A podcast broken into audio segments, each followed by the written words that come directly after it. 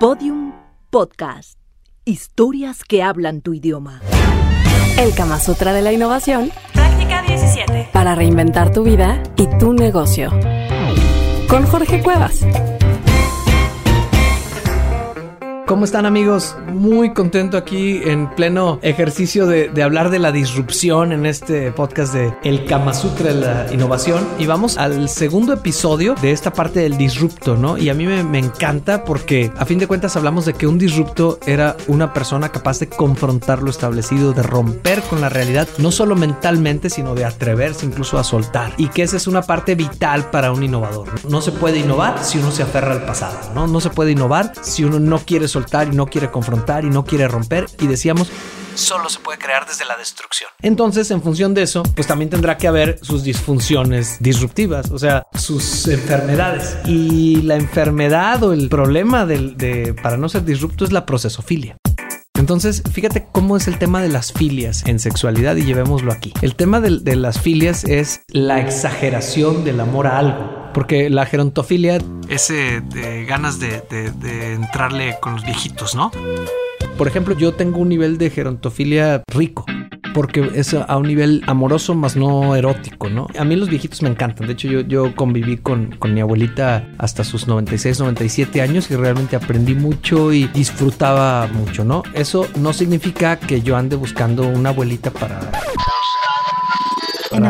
para enamorarla. lo cual no tendría tampoco nada de malo, pero sería gerontofilia, ¿no? O por ejemplo la necrofilia, ¿no? Entonces, oye, pues sabes que hay gente que tiene un gusto por el tema de la muerte, eh, atracción y todo, pero ya otros que vaya y saque del pinche este, del sarcófago del, de alguien y da prau prau la madre, ¿no? Y no lo estoy criticando, ¿eh? cada quien sus muertos. Pero lo que quiero explicar es que hay procesos que a todos nos gustan. O sea, no es malo ser procesofílico, ¿no? Es, oye, ¿sabes qué? A mí me encanta el proceso, por ejemplo, de levantarme, prepararme un café expreso, oler el café expreso. Eh, tener ahí un panecito, tostarlo, ponerle mermelada orgánica y tomármelo. Y ese proceso a lo mejor lo hago tres mañanas a la semana antes de irme a correr.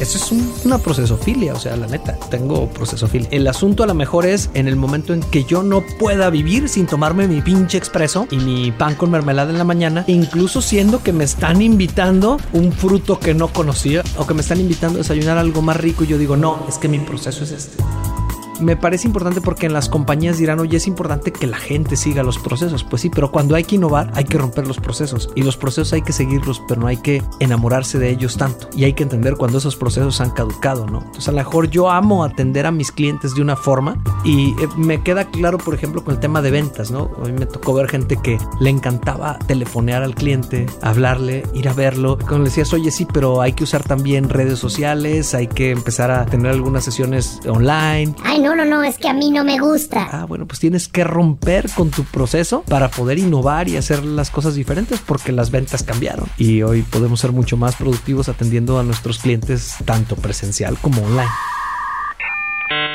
La procesofilia es ese amor al proceso que no te permite innovar porque realmente estás casadísimo con la situación. Ahora les digo que en innovación no hay que casarse. Las ideas son buenas amantes, pero malas esposas. ¿Tú cómo ves la procesofilia? ¿De pronto te llega, Mariela, o, o no? La verdad es que soy bastante más flexible. Sí he tenido así como momentitos de procesofilia, pero uno no puede enamorarse de algo diferente si no suelta, ¿no? Entonces me gusta enamorarme, así que puedo soltar más fácilmente. Pues qué rico, ¿no? O sea, enamorarte sí, claro. una y otra vez de hacer cosas distintas. ¿Por qué la gente se va a la procesofilia? Pues porque te da seguridad. Sí, claro. O sea, hay un proceso en el que ya te sientes seguro, ¿no? Pero ese proceso en el que te sientes seguro, la línea es muy delgada en el que ya se volvió mecánico. Fíjate, por ejemplo, yo veía en ballet, una coreografía se tiene que practicar años para perfeccionarla. Entonces, claro, hay veces que para dominar un proceso lo practicas y lo practicas, pero es parte del mismo proceso. Ya en el momento en que no quieras hacer otra coreografía o que solo quieras hacer ballet clásico y no quieras irte a contemporáneo, entonces ya se volvió procesofilia. Lo que quiero decir es, no estamos señalando que para ser disrupto no debes de seguir nunca un proceso. Es que tienes que entender cuando ese proceso se acabó, cuando esto ya no es, ¿no? Oye, tengo toda mi vida, 50 años, dándole una rosa a mi esposa todos los lunes. No, cabrón, pues cómprale una orquídea los martes, o sea, este, porque además hay algo que sucede, se te seca el alma con el proceso. Tú, tú piensas en una rola, ¿no? Tú oyes una rola y a poco no hay rolas que te han sacado las lágrimas de la emoción, de la felicidad. Pero si tú oyes esa misma rola una otra, otra, otra, otra, otra, otra, llega un punto en que esa rola pierde el, el efecto emocional que te generaba. Entonces hay que buscar otra rola. Y entonces ahí me parece que incluso ahí tiene que ver con la tarea que le vamos a poner el día de hoy a nuestros amigos porque no va a ser directamente aplicada a su proyecto porque aquí estamos en la intro del disrupto, primero vimos características del disrupto y ahora vemos la procesofilia. Y entonces en la procesofilia yo lo que les quisiera pedir es cuáles son los tres procesos que más aman y se pregunten cuánto tiempo les queda de vida. Wow. Me parece que va a ser eh, algo fantástico porque seguramente puede que les quede tiempo o cómo sabrán cuál es el indicador que te dice este proceso ya se acabó. Oye, cuando me descubra dándole un beso en automático a mi pareja, pues es que esto ya es procesofilia, ¿no? O cuando me descubra que ya esta comida me la como sin realmente olerla y disfrutarla, es momento de buscar otro platillo. No lo sé. Ahí está la tarea, está claro. Sí. Y me parece que entonces, a partir de la que sigue, empezamos a ver técnicas que apliquen para hacer disruptos. Mi nombre es Jorge Cuevas y soy autor del Kama Sutra. Y practicante, ¿verdad? Del de la innovación.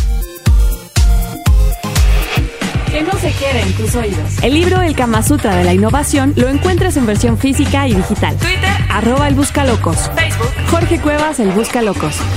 En el sexo. Como en la innovación, se aprende practicando. Todos los episodios y contenidos adicionales en podiumpodcast.com. Síguenos en Twitter en arroba podiumpodcast.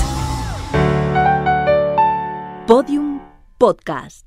Historias que hablan tu idioma.